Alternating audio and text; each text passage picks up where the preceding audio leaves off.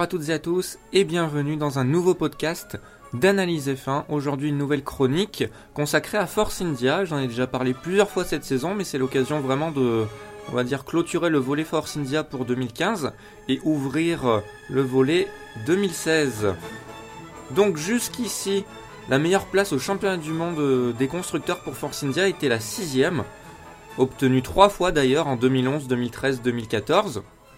Et en 2015, avant même la fin du championnat, Force India est assuré d'être cinquième, donc leur meilleur résultat euh, de leur histoire tout simplement, loin devant Lotus en plus, et dans la première partie du tableau. Donc euh, sportivement, c'est très fort, c'est fort pour eux, à mon avis, euh, la confiance va être va être là pour 2016. C'est très bien pour les employés à l'usine aussi, qui ont eu des temps difficiles en début de saison notamment, et euh, aussi ailleurs, parce que il faut bien se dire que dans ce genre d'écurie, il y a des soucis à la fois financiers et sportifs.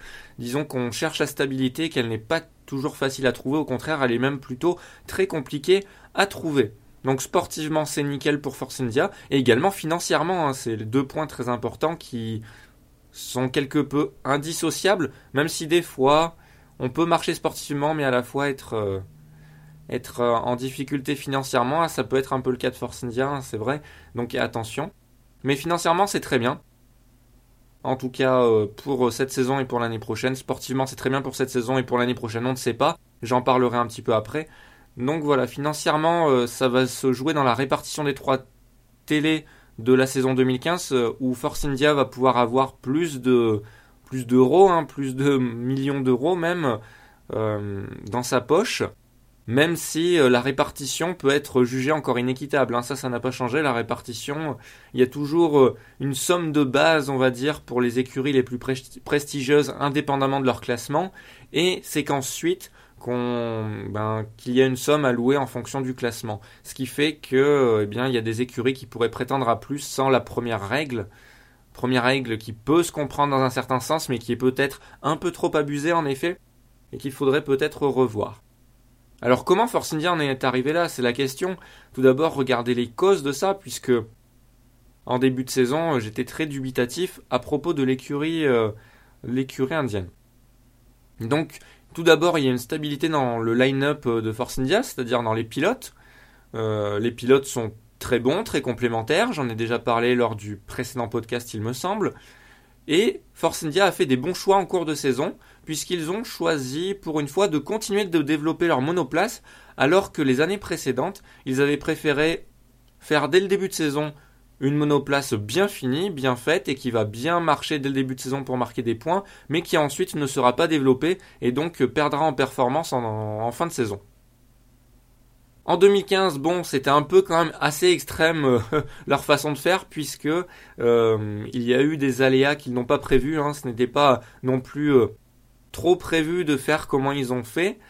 Ils avaient prévu sûrement de développer encore de saison, mais pas autant, puisqu'en 2015, souvenez-vous, Force India a sorti une monoplace à peine prête au début. J'avais des gros doutes que j'avais émis euh, dans un podcast, un ou plusieurs podcasts de début de saison, que je vous invite à réécouter si jamais ça vous intéresse, même s'ils sont un peu dépassés en actualité. Mais ça fait le lien, le lien avec l'actualité d'aujourd'hui.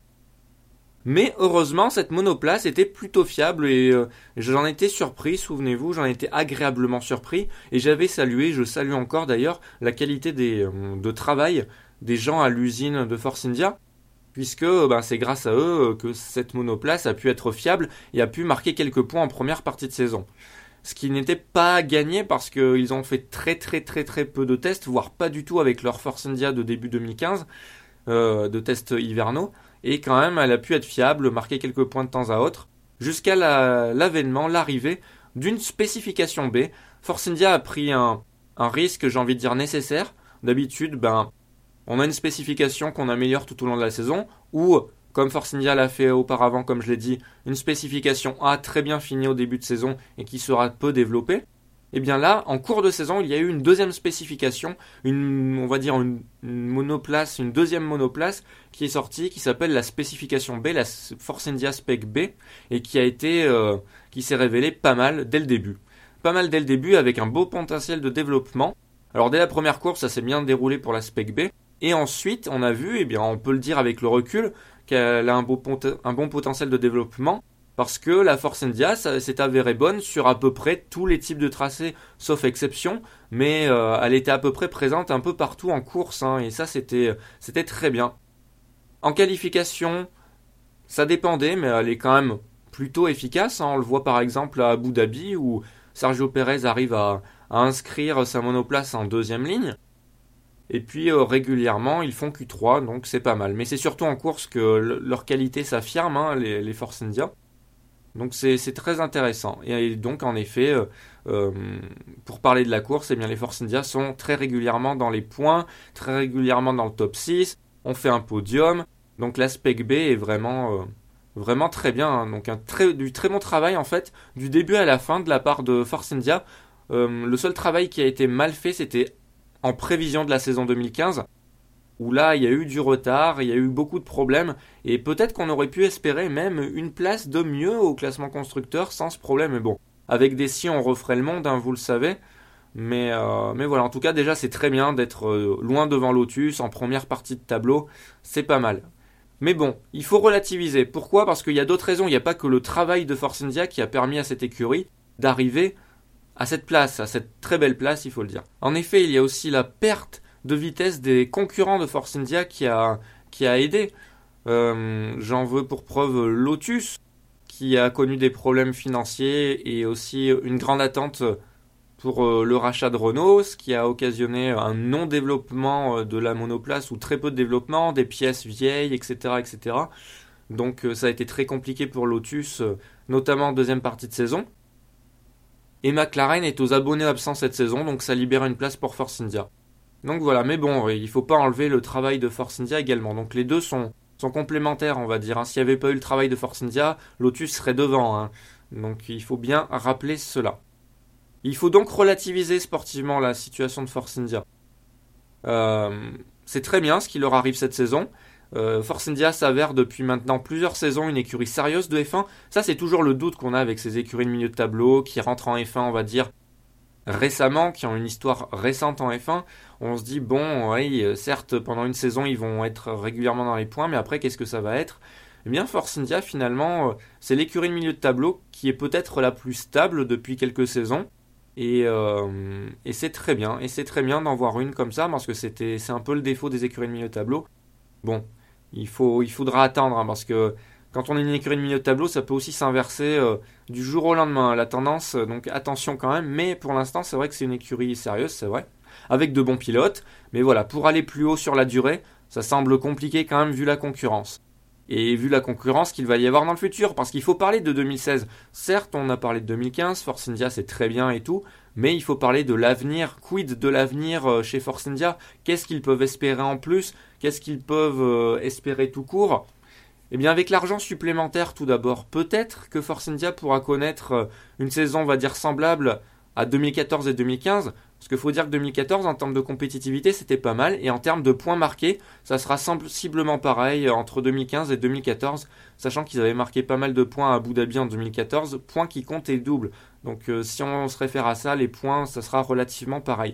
Donc on peut espérer ça avec l'argent supplémentaire. Déjà qu'ils se, ça leur permette, d'être bien financièrement, enfin d'être bien, d'être pas dans le rouge en tout cas, parce que c'est vraiment ça la problématique de ne pas être dans le rouge et euh, d'attirer des sponsors aussi. Il faut en parler. Il faut leur place peut attirer euh, pas mal de sponsors en plus.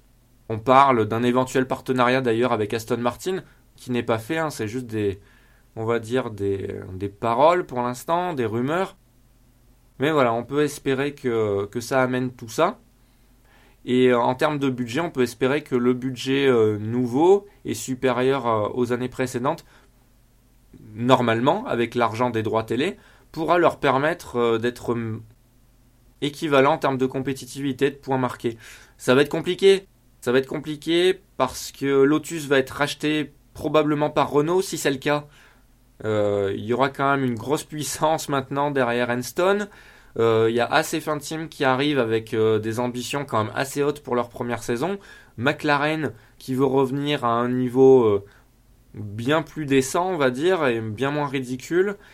Donc il faudra faire attention, il faudra au moins, au minimum, que Force India soit aussi constant que les deux années précédentes, parce que sinon ça va être la débandade, hein. ça va être la débandade et ils vont être nulle part, ils vont lutter parfois dans les points, mais ils seront voilà devant Sauber et voilà et c'est tout. Donc voilà, il faut vraiment qu'ils soient au niveau de cette saison pour, euh, pour voilà pour rester dans la lutte pour les points assez régulièrement. Sinon, Sinon, eh bien, euh, j'ai peur d'annoncer que Force India euh, sombre dans le classement et que ce soit pas forcément dû à leur mauvais travail, hein, mais tout simplement à une situation compliquée. Il y a des concurrents qui haussent le niveau, mais bon, ça c'est dans le, pire des cas. Et j'ai cité le pire des cas, le meilleur des cas. Bon, faites-vous une idée. Selon vous, où ira Force India la, saison prochaine Dans quelle partie du tableau? Est-ce qu'ils seront toujours aussi haut, c'est-à-dire cinquième? Selon moi, ça serait exceptionnel qu'ils restent à cette place. Mais euh, bon, c'est ce qu'on peut leur souhaiter, ça c'est sûr. Mais euh, où est-ce qu'ils vont au contraire reculer plutôt à la huitième place? Ce qui là serait, euh, serait mauvais, mais bon, est-ce qu'on pourra leur en vouloir? Ça dépendra des circonstances, ça dépendra de leur évolution. Et puis ensuite, il y a évidemment ce dont je parlais, l'aléa des teams de milieu de tableau. Bah, on ne sait pas à quel point l'argent peut aider Force India, on ne sait pas exactement dans quelle situation financière ils sont. Donc c'est compliqué à dire, c'est compliqué de, on va dire, de, faire des, enfin pas des pronostics, mais de se projeter en tout cas, de faire des projections sur l'avenir avec de telles écuries. Euh, parce que ouais, la situation financière de Force India n'est pas non plus des plus heureuses. On sait que Vijay Malia a des soucis avec la justice notamment. Donc euh, voilà, faut, faut vraiment faire attention. Ça peut fluctuer, ça a fluctué dans, le passé avec Sauber par exemple. Souvenez-vous, un hein, Sauber en 2013 ils étaient très bien. Ils étaient très très bien même, il me semble si c'est la saison à laquelle je pense, où on, a vu Hülkenberg bien se révéler en deuxième partie de saison, et la Sauber était bien fringante dans cette partie de saison, et puis ensuite plus rien. Donc il faut vraiment faire attention avec les, teams de milieu de tableau. C'est euh, pas la panacée, c'est pas garanti que ça marche d'une année à l'autre, mais là, Force India a fait ce qu'il faut pour, euh, pour augmenter les chances que ça soit le cas, c'est-à-dire que ça marche. Donc, euh, ben, croisons les doigts. Si vous êtes supporter de Force India, croisez les doigts, touchez du bois. Et en tout cas, vous avez des très bons pilotes, donc euh, vous pouvez, euh, vous pouvez déjà être confiant là-dessus. Ce n'est pas le cas de toutes les écuries. Donc voilà, la leçon à tirer de ce podcast, c'est qu'il ne faut jamais tirer de conclusion hâtive sur une écurie. Ce que j'ai pu faire peut-être avec les petites écuries en 2014, quand je parlais de Caterham et de Marussia, mais cette saison, vous avez vu que j'ai été beaucoup plus précautionneux dans mes podcasts et dans mes analyses concernant ces écuries. Euh, et c'est la leçon vraiment à, retenir. Hein. Ensuite, ben, concernant les pilotes en 2016, ce sera la troisième année avec la même paire. Comme je l'ai dit, eh bien, Force India a de la chance d'avoir cette paire de pilotes Perez-Hülkenberg et ils en profitent bien. Ils ont bien raison de faire ça. Et de leur côté, les pilotes savent aussi la chance qu'ils ont d'être chez Force India qui, euh, ben, ces trois dernières saisons, euh, est stable, connaît la stabilité.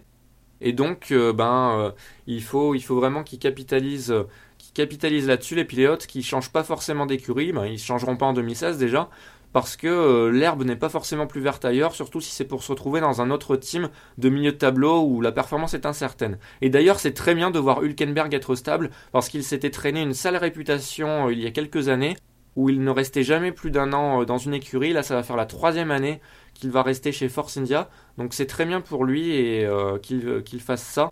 Parce qu'on a vu dans le passé que ses choix n'ont pas été forcément euh, bons. Enfin en tout cas, humainement ça n'a pas forcément été bon. En termes sportifs, peut-être, hein, c'est discutable.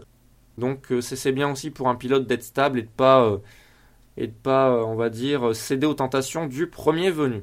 Voilà, c'est la fin de ce podcast. Je vous remercie de l'avoir écouté. N'hésitez pas à le partager hein, sur les réseaux sociaux ou avec vos amis qui aiment bien la F1. Euh, et voilà, eh bien, je vous donne rendez-vous au prochain podcast qui sera le HSD numéro, je ne sais plus combien, numéro 4, je crois déjà, et oui, consacré à Kimi Raikkonen qui devrait arriver ben, dans la journée du dimanche, journée de course. Et d'ailleurs, Kimi Raikkonen est troisième, donc on va voir. Hein. Euh, mais normalement, je l'enregistrerai avant la course, qui fait qu'au niveau du peut-être du palmarès, quand je citerai les podiums, quand je citerai les podiums, peut-être, et les nombres de points, etc., et le nombre de kilométrages en tête, peut-être que je ne serai pas exact compte tenu euh, de, des, éventuels résultats de demain. On, va voir, mais en tout cas, euh, bon, ça changera pas grand-chose. Vous ferez la modification vous-même, il suffira de rajouter un s'il fait un podium. Bref, je, je, vous le dirai en tout cas sur les réseaux sociaux.